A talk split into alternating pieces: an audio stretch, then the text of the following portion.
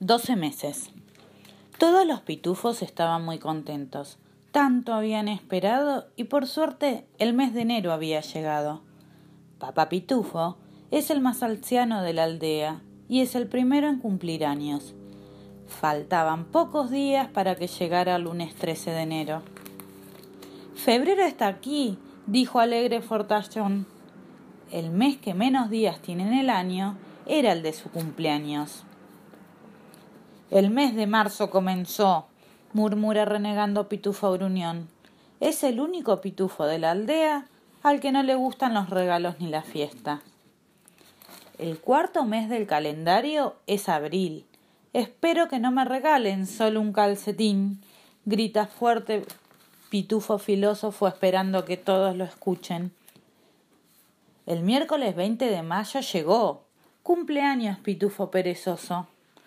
Todos los pitufos lo buscan para cantarle el feliz cumpleaños. Acá lo encontré, grita papá pitufo, señalando detrás de un hongo. Estaba dormido. En junio, cumpleaños tontín, que tacha los días en el calendario esperando su cumpleaños.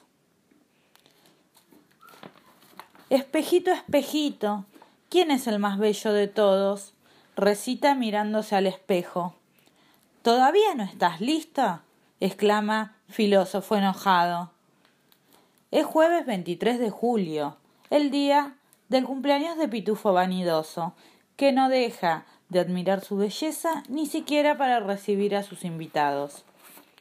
Mmm, qué olor tan rico, murmuran los pitufos. ¿De dónde viene?